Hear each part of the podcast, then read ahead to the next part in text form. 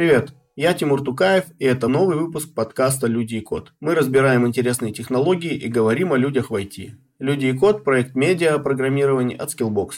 Ссылки на наши медиа и соцсети вы найдете в описании. А сегодня мы поговорим о резюме и собеседованиях для фронтенд-разработчиков в европейских компаниях, необходимых навыках для разных грейдов, развитии в профессии, организации удобного рабочего места, питании и отдыхе. Наш гость Евгений Козак. Евгений, привет. Расскажи немного о себе, чем занимаешься, где работаешь, какими языками владеешь. Я работаю программистом около 8 лет, и на данный момент я работаю в пару компаний. Из того, что, чтобы не пересекался интерес компании, я не буду их озвучивать. Первая компания, я работаю в игровой индустрии, я там работаю фронтенд-девелопером. Потом параллельно работаю в одном известном банке здесь, в Лондоне, и это тоже, конечно, удаленно. Я там работаю senior software engineer. И иногда у одной digital agency здесь у нас в Лондоне э, есть иногда работа, в принципе, и я выполняю их не таски. В основном я начал путь поначалу с PHP, это было давно, но потом я перешел на JavaScript, потому что я видел, что началась эра single-page applications, и мне это очень сильно было интересно. И уже около шести лет я являюсь JavaScript-разработчиком. Поначалу я начал работать на Angular, но большинство времени работаю на React, и, как могу сказать, могу остановиться. А подскажи, вот как ты вообще в IT пришел и почему именно такой путь выбрал? Почему начал с PHP, да, почему потом э, пришел к JavaScript и так далее?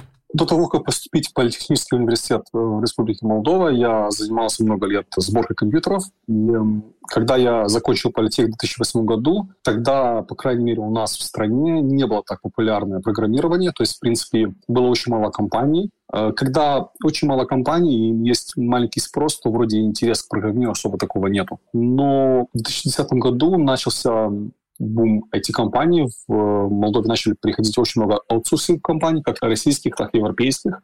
И, в принципе, было очень интересно. То есть я сразу, когда вот началась эта популярность, то есть я начал вспоминать то, что я делал в университете, и начинать то есть, писать код на PHP. Тогда это был самым популярным языком. Я все вот очень быстро освоил. Даже как-то курс по программированию прошел, и директор этого курса оказался, у него есть и была и компания IT, э, она русская компания была, и они меня пригласили на работу на какой-то испытательный срок, и потом дали как бы офер. Я на них работал где-то год или два. Я знаю, что у тебя достаточно большой опыт э, и в найме, да, ты сам собеседуешь разработчиков, плюс ты тоже достаточно много собеседований проходил, раз в итоге дошел до Лондона, да, переехал за рубеж. Вот если говорить о начинающих разработчиках, то что хотят увидеть в их резюме HR и нанимающие технические специалисты, да, то есть те, кто технические собеседования проводит. То есть какое резюме конвертит в собеседование вообще, то есть какие резюме замечают, если говорить о новичках? К сожалению, здесь нету какого-то конкретного ответа. Я дам пример, что когда я работал в США, то там вообще все по-другому, и в Англии, и в Европе тоже совсем по-другому. Я объясню. В США в резюме у вас должно быть как можно больше языки программирования, чтобы в этим резюме зацепили рекрутера и, как сказать, завоевать собеседование. Потому что там очень большая конкуренция. И, в принципе, э, вот если у вас будет такое как бы, мощное резюме и такое необычное, то это, э, это, это будет помогать рекрутеру принимать решения в вашу пользу. Это немножко очень странно и немножко неприятно, но это вот так, как есть в США. Насчет Англии, насчет Лондона и насчет вообще всего Евросоюза, как я знаю, у меня были интервью в голландских компаниях, потом в немецких компаниях были, и ну, уже в британских. Здесь очень много интервью было. Самое интересное, что ну и проходило, проваливало очень много интервью в США и в Англии. Для меня был именно интерес, как все это работает. И, то есть, в принципе, так. Ну, еще такая маленькая ремарка, потому что программист всегда под спросом, и тебе очень много рекрутеров звонят.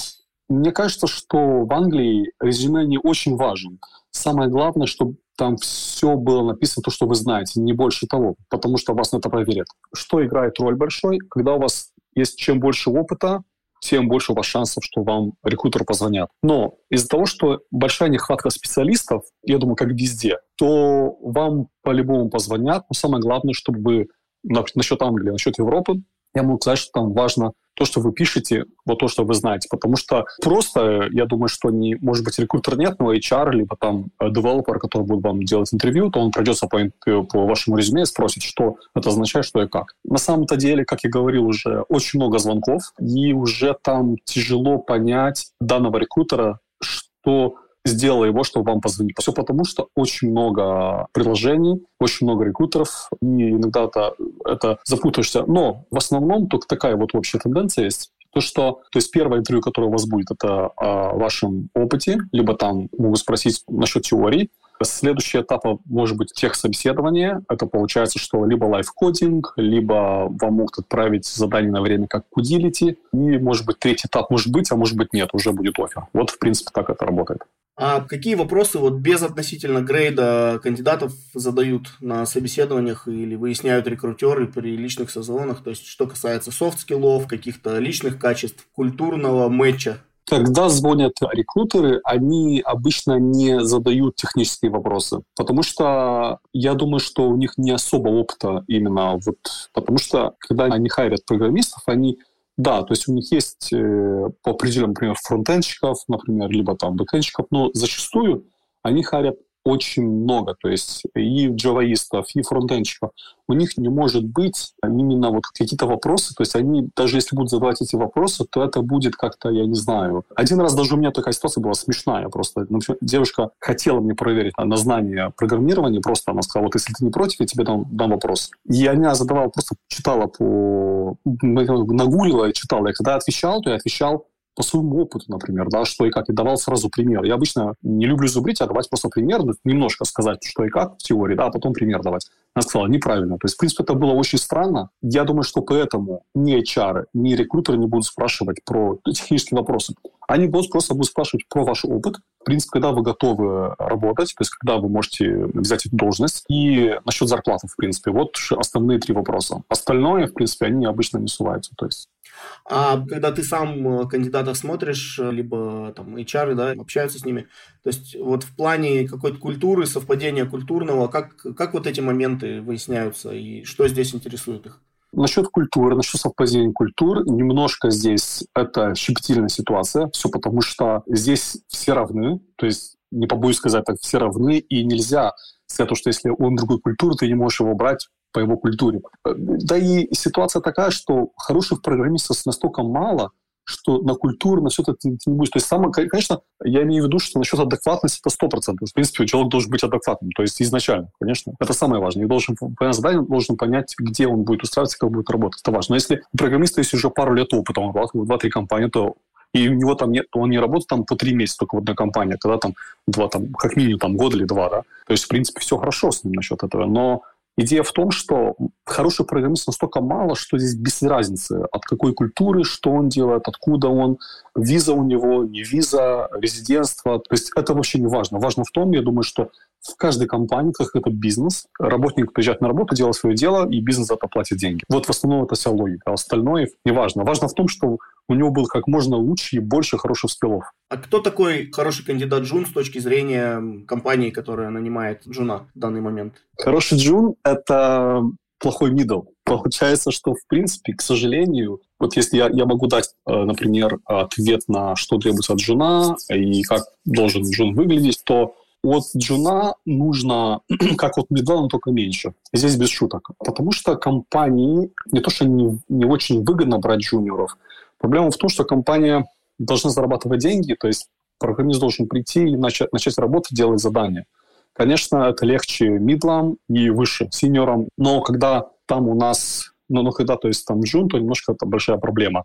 И даже вакансий на джунов намного меньше, то есть относительно много меньше. Но я могу сказать так, ситуация такая, что для джуна к сожалению, он должен знать, должен быть хороший опыт в JS. Например, если это будет React-позиция, то он должен знать, знать все тулы React, Redux, Storybook, юнит-тесты. Я уверен, что там будет вопрос по Node.js даже. И в принципе, ситуация там такая будет, что он может ответить не на все вопросы, то есть хотя бы там больше наполовину, чтобы ответил, но вопросы буду задавать, я думаю, что как меду. Например, у Джуна должен быть около трех лет опыта реальных проектов. Я думаю, что Три может быть много, там, может быть, там, до двух лет, например, да, Но я уверен, что на собеседовании будут задавать такие вопросы. Что такое хостинг, Clojure, LED, Const, Event Loop, Immutability, Solid, KISS, Yagni, OOP. А, то есть будут вопросы по ООП. Насчет последних фичей из ES 6 до ES 2020, например, пару вопросов по TypeScript и будут вопросы еще про юнит-тесты.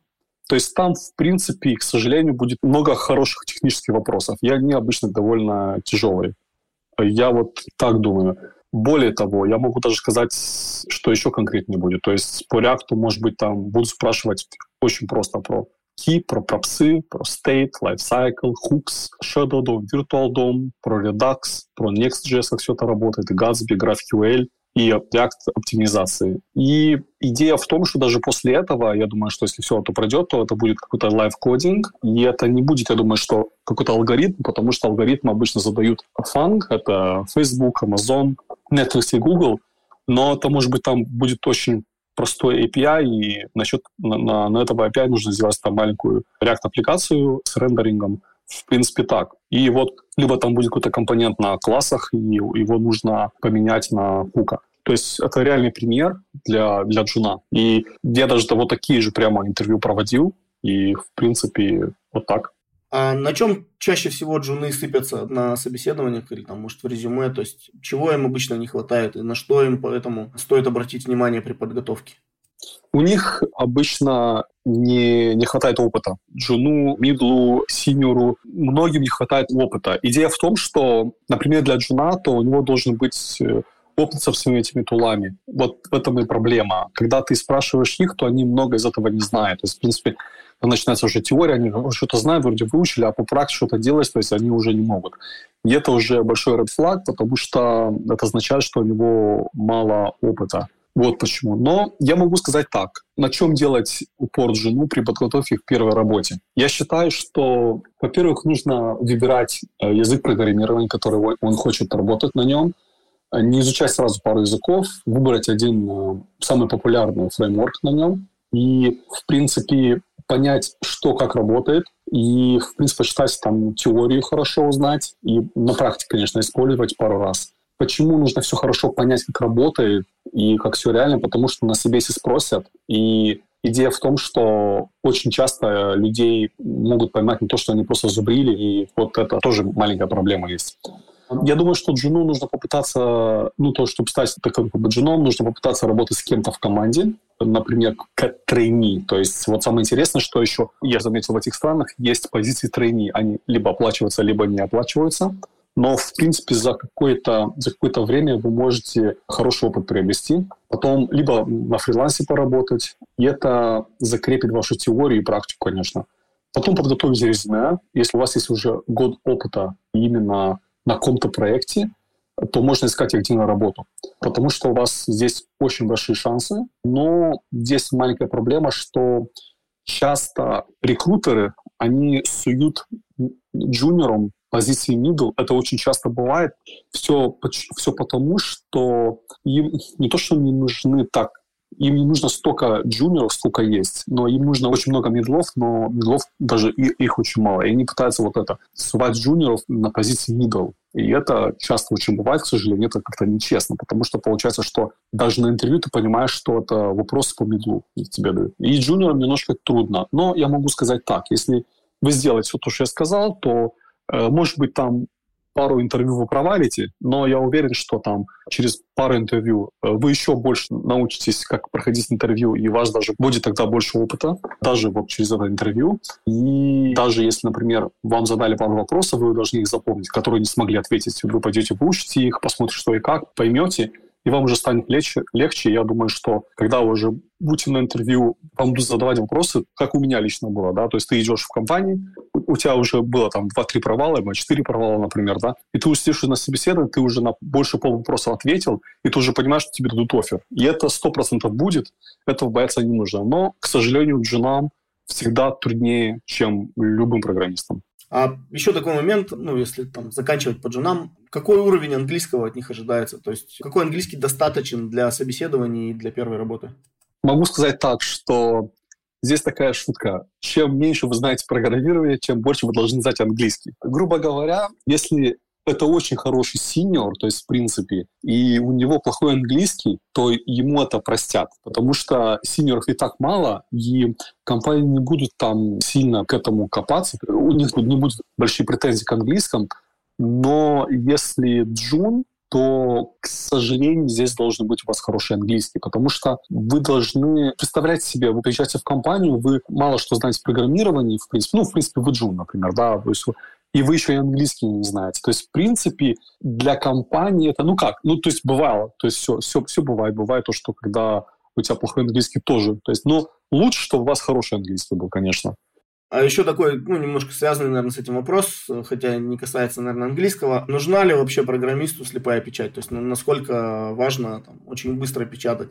Потому что, ну, обычно же еще говорят, что основ, основное время программист не пишет код, а читает, либо проектирует и так далее? Бывают разные ситуации. Бывает, когда программист просто пишет очень много кода, и потом он всегда его меняет, например, потому что не получается. Я считаю так, что бывает два типа программистов. Первый тип, когда они пишут и всегда пробуют на практике. То есть, например, там что-то не работает, он всегда что-то пробует. Но бывают более уже опытные, которые, ну, у них там хороший опыт и правильный подход. Они продумают изначально архитектуру, даже, может быть, они напишут это все, то есть нарисуют это все на бумаге, а потом уже будут кодить. И получается, да, что они меньше кодят, но более эффективно. И это правда. А подскажи, пожалуйста, вот чем отличается, ну, вот с точки зрения западных компаний, middle от senior, и какие к тому и другому требования есть на собеседованиях или особенности, да, и что хотелось бы видеть в резюме их? Например, у медла должен быть опыт, я думаю, что около пяти лет, и он уже использует последние тулы. Все множество, которые приходят, он все, почти все знает. И вопросы будут, я уверен, что так, как, такие, как у джуниора, как я говорил, но там уже должно быть меньше шансов на ошибки. То есть, в принципе, он не должен ошибаться. Он должен про- про- практически все прямо ответить. И я думаю, что в интервью, что еще будет, а, я думаю, что там будут вопросы более углубленные. Например, они могут выбрать Next.js либо GraphQL, и вопросы будут более углубленные. Например, на React могут спросить разницу strict mode и как его использовать, React Fiber, use callback, use memo, как отличается это все. То есть там будут вопросы более углубленные, и Например, там будут вопросы про даже кодинг такой, может быть, вам дают просто приложение, и вы должны его просто оптимизировать, например, да. И это все делается для того, чтобы девелопер, который делает интервью этому медлу, то он хочет, хочет узнать, какой расширенный у него э, обзор вообще в программировании и узнать его реальный опыт. Это очень важно. Я думаю, что когда вы делаете интервью медлу, то там такая ситуация, что если ваше интервью перейдет почти сразу же больше на дискуссию и общение, то это очень хороший знак. Что это означает? То есть это не будет интервью, а вы будете задавать вопросы, он будет отвечать на них, да еще скажет, как где-то он все применял, и такое тоже бывает. В принципе, это очень хороший знак, что это хороший мидл. Это реже встречается, встречается, конечно, но такое тоже есть. А если про синьора говорить? Насчет э, синьора, то там насчет опыта, я думаю, что будет больше 6-7 лет опыта. И они будут более специфические еще вопросы. Например, там такие вопросы с заковыркой. Вопрос между, разница между редаксом и релеем, mental model в Saga, ambients в TypeScript, V8 темплейтов в Node.js. Вопросы будут такие, они специфические очень будут, когда очень мало их используют. И там, в принципе, интервью не очень сильно будет отличаться от мидла, но там будет еще больше специфических вопросов, и я думаю, что если там будет live coding, либо какое-то тестовое задание, то она будет немножко сложнее, и после выполнения этого задания, то будет дискуссия, то есть почему вы выбрали этот подход, и как вы все это объясните. То есть, в принципе, вот как бы такое общение. Но это да, то есть, в принципе, такое. Они не очень сильно отличаются, но самое главное, то, что лично для меня, когда я делаю интервью, это все видно из-за опыта, как человек отвечает, как он общается, как он уверенно все держится, то есть, в принципе, как все очень просто, то есть отвечает. И очень часто с медлами синьорами, когда они очень хорошие, это, то есть это тот кандидат, то иногда даже, я говорю, как есть, а иногда даже некоторые синьоры там, либо медлы знают иногда больше, чем я. Потому что он дает вопрос, а он отвечает, а вот это, это я пробовал, я еще это знаю, еще это. То есть и ты сразу удивляешься, что человек синьор и мидл, это не, для него не будет только работа, но ему он этим увлечен, и он всегда занимается. Вот в принципе так. Но он не обязательно для, для, для каждого тоже должен быть. То есть я говорю сейчас про идеальных интервью. Я не говорю, то есть бывают ситуации такие, что людей нет, и в принципе иногда харят даже, например, дают вопросы по медлу, синьор просто дают, а, а нужен синьор. И такое тоже бывает. Потому что если людей нет, нужно сформировать команду, то здесь ничего не поделаешь. А как вообще программисту работать над собой, да, развиваться в профессии, чтобы максимально эффективно повышать свои грейды, да, повышать свою зарплату и находить хорошую работу? То есть э, сколько времени развитию уделять, что читать, что изучать и так далее, и так далее? Да, здесь э, немножко зависит от э, каждого левела, потому что так как это ваша профессия, то вы должны в нее быть заинтересованным, и у вас должно быть э, интерес не только к развитию, но и к повышению зарплаты. Это очень часто, когда вы работаете над э, собой и над, над своими скиллами, чтобы быть хорошим специалистом, это все должно оплачиваться. Это все, они взаимно связаны, и это формирует, я считаю, что мотивацию. Что означает? Означает следующее, что всегда нужно развить себя. Например, если вы джуниор, то вы должны сделать так, чтобы за какой-то, если возможно, вы вошли в компанию как джуниор, постараться даже после работы немножко что-то учить, на практике пробовать на работе, а иногда даже, может быть, посещать какие-то курсы, потому что вы джуниор, либо можно больше книжек почитать, советов брать у медлов. И ситуация такая, что вы будете работать 2-3 года, либо 2 года в той компании, должны постараться, чтобы вы, вы вышли уже медлом. И здесь еще есть такой момент у всех, то есть уровней, есть мотивация насчет денег. То есть вам должны повышать зарплату в каждый год, если у вас есть больше опыта. Например, насчет медла точно так же. То есть нужно, повышать свои скиллы. Здесь уже нужно больше опыт. Нужно, то есть, на разных проектах. То есть получается, что особо медлу, если он должен, хочет дорасти до синера, он должен работать на разных проектах. То есть, может быть, параллельно насчет работы, может какая-то работа на фрилансе, какой-то проект поднять.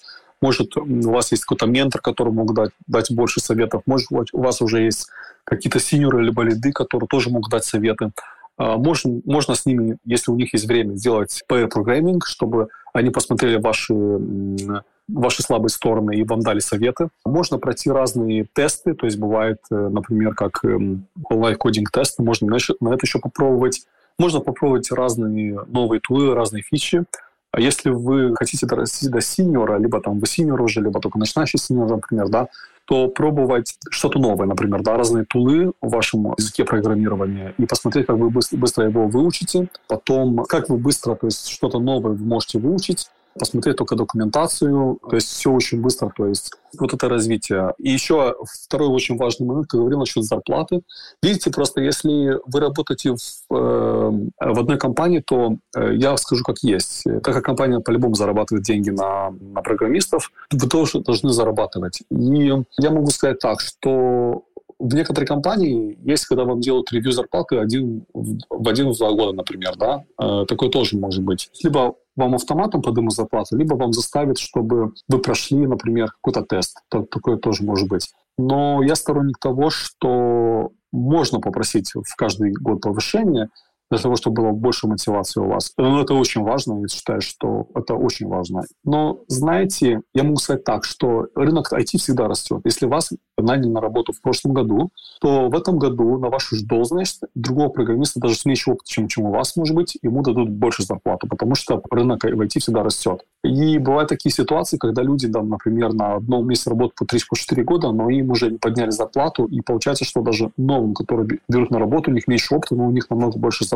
Вот здесь и проблема. Я знаю вот много таких ситуаций. Как решать эту ситуацию? Я э, могу сказать то, что все в ваших руках. И э, если ваша зарплата нормально не растет в вашей компании, то вы должны менять компанию. То есть означает так, что самый такой лайфхак, когда вы, например, поработали два года джуниор в одной компании, если даже вас подняли до медла, вы посмотрите, какая у вас зарплата, но вы должны постараться пройти интервью в другой компании для хорошего медла, и там 100% зарплата будет больше, чем может предложить ваша компания. Либо бывает такой ситуация, что вы уже прошли junior, вы уже только начинающий вроде middle, но вы можете так хорошо подготовиться какое-то другое интервью, где в компании, может быть, есть позиция на senior, и вы даже на нем можете пройти. Получается так, что у вас зарплата вырастет даже, например, два года, то есть вам не поднимали зарплату, у вас там вырастет на 20%, а еще плюс у вас другой будет level, еще там на, на 30-40%. То есть бывает такое. То есть здесь все э, just business, в принципе, и все. А вот такой момент, э, ну, просто хотел уточнить. Я так понимаю, что тебе нужны публикации для того, чтобы тоже свой грейд как-то поднять или там, гражданство, например, получить, да? А вот можешь рассказать вот про этот механизм? Мне кажется, тоже достаточно интересный момент, который, ну, может быть полезен. То есть, как это происходит, как вот эти статьи помогают а, апгрейдиться, так сказать. Да, на самом-то деле здесь ситуация следующая, что э, статьи это все никакому гражданству не помогает, но оно помогает в карьере. Например, вот такой момент. Вы будете, то есть, работать в какой-то компании, и со временем у вас будет, например, если вы не сидите на одном месте, то я уверен, что если вы джуниор, то за 3-4 года, то есть, может быть, за 3 года вы можете стать хорошим синьором. Это вот 100%. Почему? Потому что сейчас IT-бум, особенно после этого ковида, то есть я считаю, что еще там айтишники отняли работу еще, то есть еще у больших людей. И когда вы будете развиваться, то есть со временем, может быть, когда вы будете работать в одной большой компании, то есть вы, может быть, даже остановитесь, когда вы будете синьором, в какой-то компании вам предложат очень хорошую зарплату, и когда вы будете попытаться искать, например, в другой компании что лучше, то вот может быть такой момент, что вы лучше найдете. Даже если очень много компаний, даже если очень хорошая зарплата, но вам так хорошо будет платить, что вы не захотите уйти. И вот здесь такой момент, здесь такой вопрос будет, как дальше расти, если вы хотите дальше расти. Потому что я считаю, что программисты обычно, если они заинтересованы их и, э, программированием, то есть много, ну, то есть это не как бизнес просто, как профессия и как то есть стиль жизни, то они захотят дальше расти, но здесь будет проблема, потому что когда вас захотят взять какой-то principal инженер, либо staff инженер, то тогда уже будут нужны что-то еще, то есть потому что там зарплаты еще, еще больше намного, я считаю, что, то есть если быть стаффом инженером, насчет принципа я не знаю, насчет стафф инженер, то я считаю там, то есть если даже и вот вы синьор работаете, вы можете не работать лидом, вы сразу могут поднять до, до стафф инженер.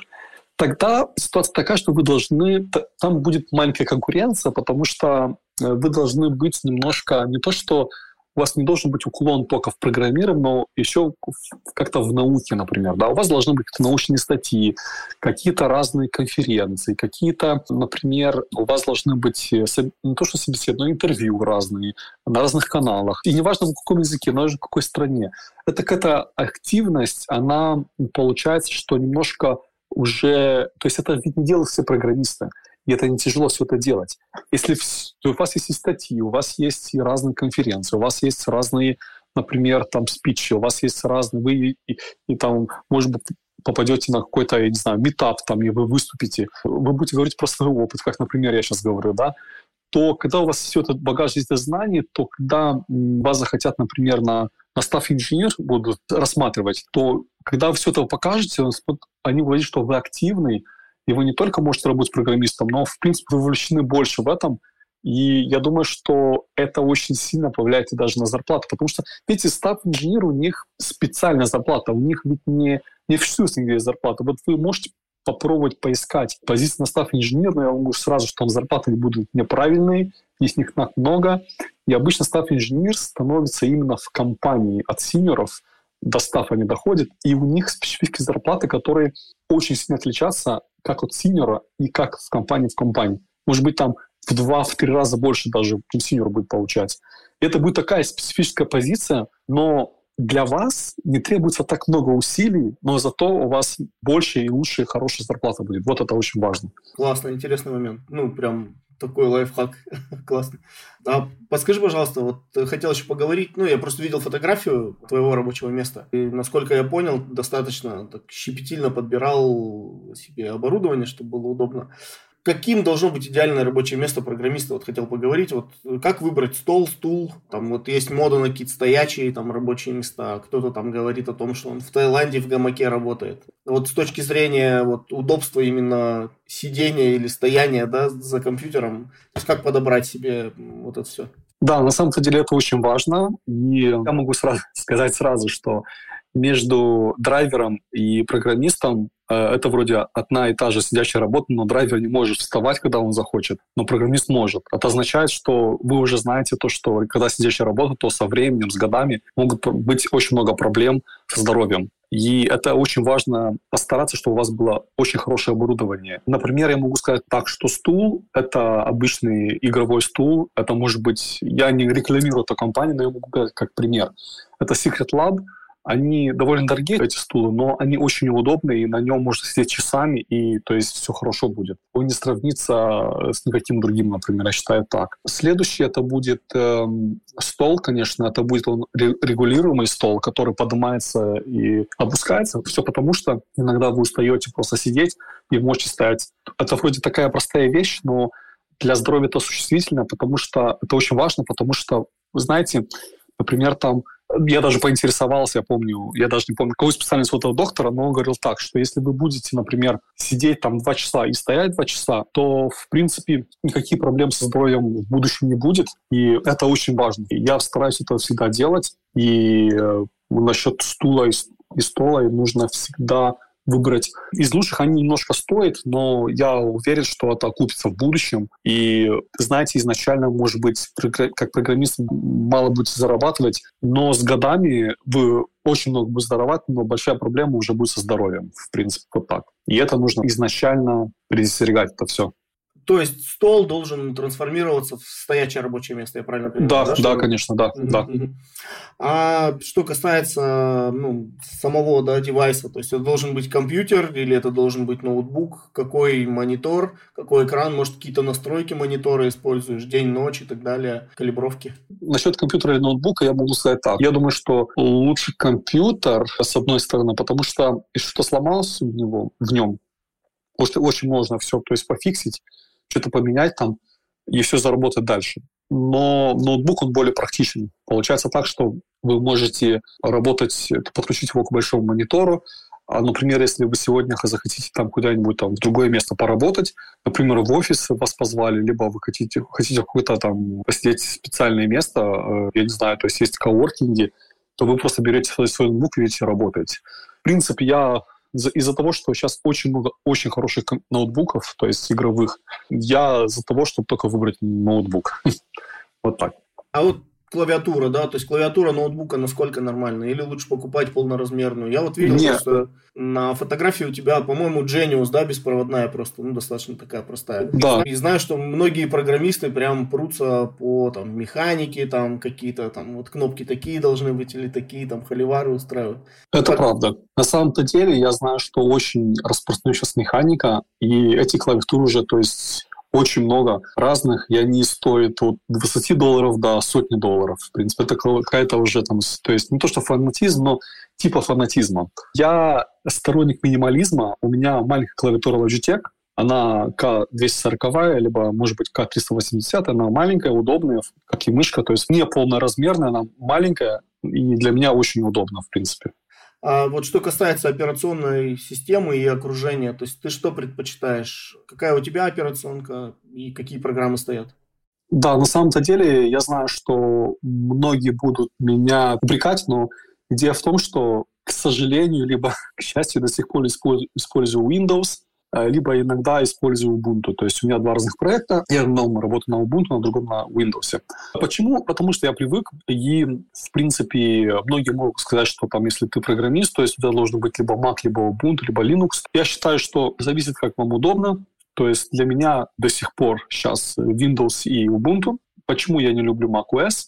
Я могу сказать так, потому что под нем, то есть под, под эту систему можно то есть, выбрать какой-то конкретный ну, Mac ноутбук, нужно купить.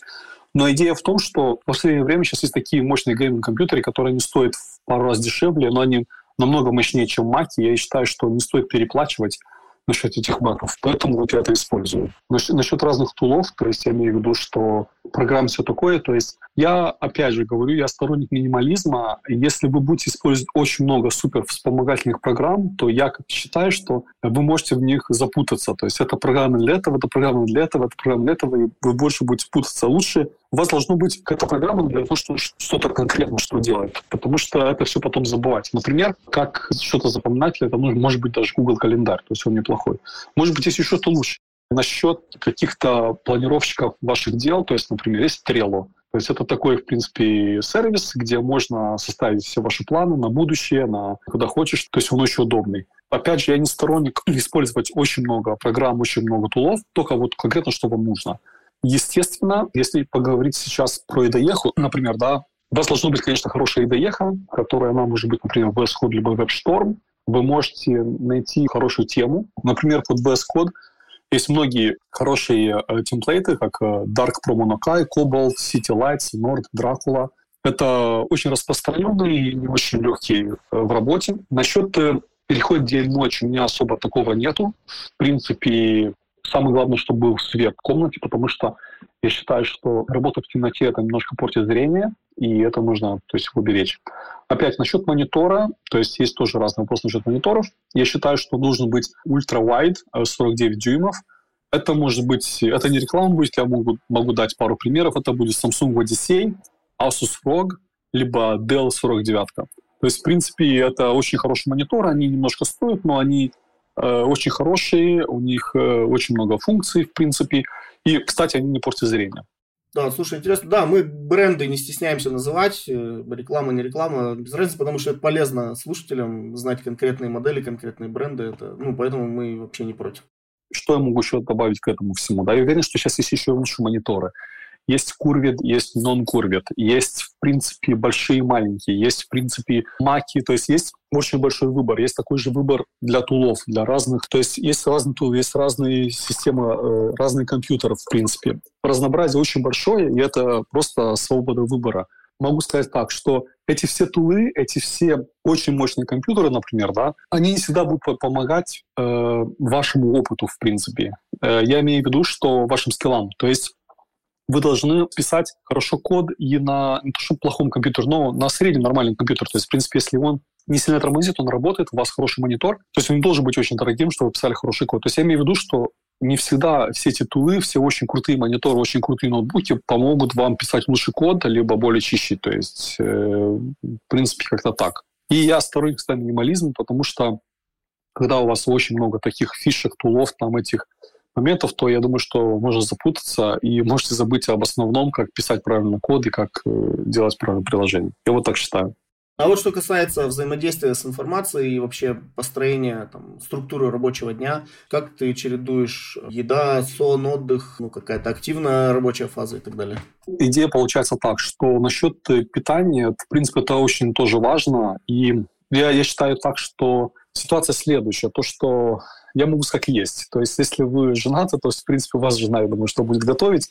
И вот это очень большая проблема, это уже сразу решена. Из-за того, что готовить, в принципе, это будет на какое-то время, но если вы не то, что начинающий программист, но если у вас есть много работы, либо вы только начинающий, и вам нужно немножко больше времени работать, чем, чем обычно, например, да, то получается такая ситуация, что у вас не будет времени на готовки, но и нужно еще хорошо питаться, потому что если этого нет, то, конечно, это ломается весь баланс, только не только как программист, но и жизненный баланс. И здесь нужно э, использовать какие-то службы, например, кто-то катеринг, либо я не знаю. То есть это очень важно, и нужно к этому подготовиться, то есть э, либо готовить заранее, либо как-то решать эту проблему. Но это, как говорите, это очень, как я говорил, это очень важно. И если у вас хорошее питание, у вас э, хороший э, э, сорт кофе и лофи э, мюзик, то вы можете неплохо программировать.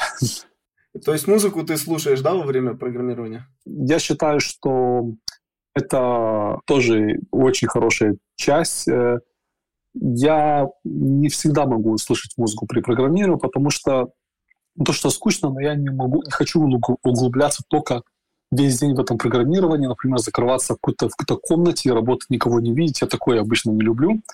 Я люблю больше, в принципе, чтобы у меня было светло, чтобы я слушал, что все происходит в моей семье. То есть я не хочу, чтобы просто закрыться где-то и просто слушать музыку. Бывает иногда то, что просто я слушаю лофи музыку, она очень сильно расслабляет, конечно, и можно вроде расслабляет и помогает даже, то есть писать код лучше, в принципе, потому что ты более расслабленный, то есть не нервно. Но ситуация следующая, что бывают такие моменты, бывают два типа людей.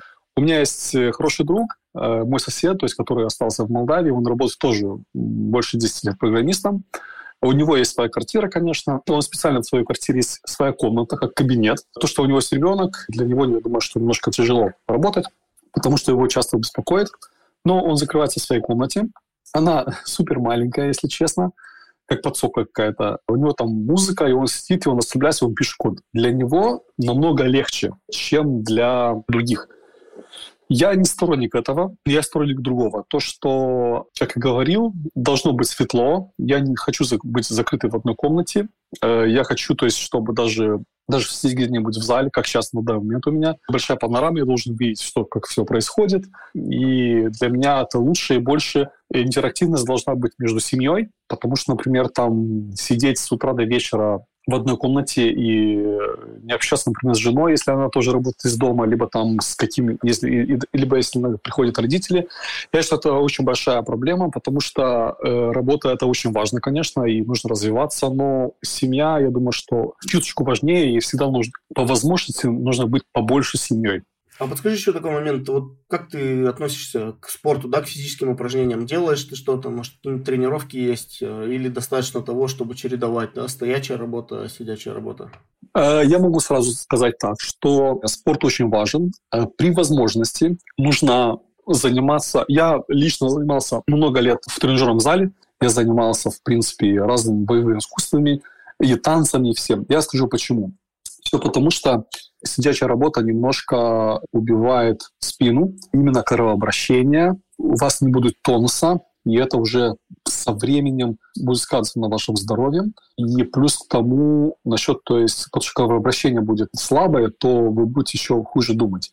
Я, имею, я говорю так, что если есть возможность ходить, например, на три раза в неделю, например, в тренажерный зал, любые боевые искусства, даже танцы, я не знаю, то есть если вам что-то нравится, то есть, например, и танцы есть, и борьба есть, и боевые искусства есть, есть и бокс, есть что хотите, любое. Плавание очень хорошо. То есть если у вас есть возможность раз в неделю ходить, это, это одно тоже из важнейших, потому что у вас даже за счет этого будет результат, вы даже больше, лучше, я думаю, что будете ходить, потому что кровообращение лучше, лучше будет работать. Но если у вас насчет этой возможности нет, может быть, времени, либо денег, то можно в каждое утро по полчаса немножко какие-то просто простые упражнения делать. И, в принципе, это очень хорошо сделает ваш тонус, и вы, в принципе, будете готовы к работе. Так же, как еда, физические упражнения очень важны, потому что если вы их не будете делать, для меня лично, если я их не делаю какое-то время, то мне становится, в принципе, очень плохо из-за того, что сидящая работа. Я считаю, со временем это можно очень много болезней накопить.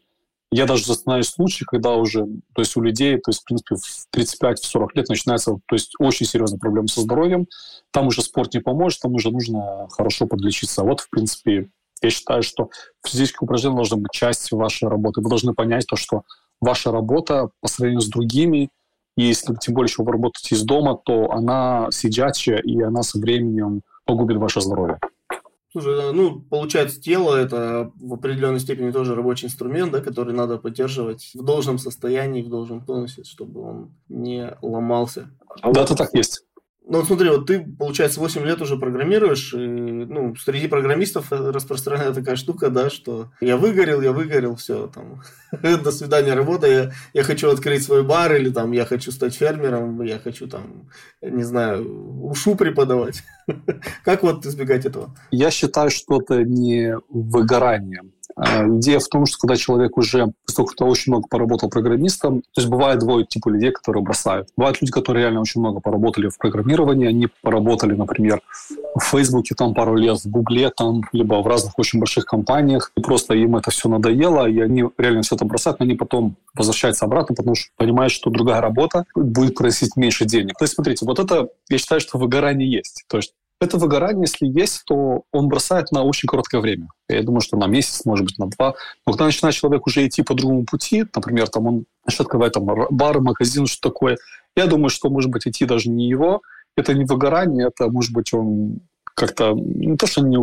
То есть, ну, может быть, ему даже нравится. Потому что я часто знаю людей, которые они программисты, они это делают только, только для денег. Было ли у меня выгорание? Я могу сказать, что ее не было. Я даже, когда, когда я, были, бывали случаи, то есть где-то год, когда я работал по 16 часов в сутки, и это очень, то есть, в принципе, это не было выгоранием, это больше у меня сказалось очень сильно на здоровье, я даже, то есть, в принципе, сидел, то есть, ну, у меня были проблемы со здоровьем после этого очень серьезно. Но как не выгорать? Я считаю, что нужно быть какой-то баланс в жизни, как это все решать. То есть, получается, что у вас должно быть, конечно, то есть, обычный образ жизни, да, вы должны работать. Может быть, вы хотите работать больше, чем у вас, может быть, есть дополнительный проект, над которым вы работаете. Может быть, берете овертайм, как я беру, например, да, можете больше заработать. А можете, но в это же время вы должны быть, у вас должно быть самые главные вещи. Вы должны хорошо питаться, вы, должно, вы должны заниматься спортом, если при возможности любым. вы должны быть с семьей, у вас должно быть время встретиться с друзьями и куда-нибудь, может быть, выйти. Вот в этой ситуации, если вы будете все вот именно всем в этом жизненном цикле, то вам будет легче. То есть вы просто не выгорите. Чтобы не выгореть, нужно делать все этапы в жизни, которые делает любой человек. То есть, в принципе, ну, конечно, нужно и семью создать, нужно, чтобы детей расти, должен быть баланс. Даже если вы очень-очень много работаете, если у вас будет обычный баланс у обычного человека, то я думаю, что вы никогда не выгорите. Вот я так думаю. Классно, слушай, интересно, спасибо большое. Единственный вот еще вопрос, э, последний, наверное, хотел задать. Нужен ли человеку, там, программисту с восьмилетним опытом ментор? Бывает ли, что ты обращаешься за консультациями какими-то или к менторам? Я могу сказать так, что однозначно нужен. Я скажу, почему нужен. Даже если у вас 8, 10, там, 15 лет, неважно, сколько у вас лет, вам нужен. Потому что, во-первых, он вам не даст расслабиться. Например, если вы будете делать какой-то там с ним call, вы, у них, у вас будут какие-то там вопросы, по кодингу, то он вам не даст расслабиться. Может быть, вы кто live coding иногда с ним можете сделать. Pair programming имею в виду, что. Э, он, может быть, так это вам совет. Может быть, вы заработались на одной работе, вы работаете, например, овертайм какое-то время, полгода, а за полгода вы немножко не прочитали, что появилось новое, может быть, у вас реально времени не хватает. И с ним можно пообщаться и даже спросить, что вот новое появилось, что ты думаешь, что и как. Либо там вы делаете какое-то задание, вы понимаете, что немножко вы его неправильно делаете. У вас есть какой-то ментор, который лучше, чем вы знаете, и вы с ним общаетесь, в принципе, он вам помогает. Это не должно быть в каждый день, то есть, может быть, там раз в неделю, может быть, раз в две недели, но он будет держать вас в тонусе программирования, в тонусе событий, в принципе, будет помогать. У меня он э, есть, конечно, это около двух лет, и, как ни странно, изначально, то есть моей карьеры в первые шесть лет его не было, потому что я как-то сам все делал, но после этого я понял, что это немножко ошибка, всегда должен, должен быть кто-то, который лучше вас знает, и должно быть его еще видение. Потому что я часто встречал, когда я делал интервью разным людям, где программистам, где у них было по 7, по 10 лет. Но когда они сидели на одном проекте по 5-6 лет, они не развивались, и они вроде, у него опыт есть 10 лет, например, да, в чем-то, но он вроде middle, вроде не middle, он даже не senior, то есть, в принципе, получается так, что у него есть много лет опыта, а он интервью не может пройти, потому что он ничего не знает, что новое появилось. Он сидит на старом проекте. Он, в принципе, не развивался.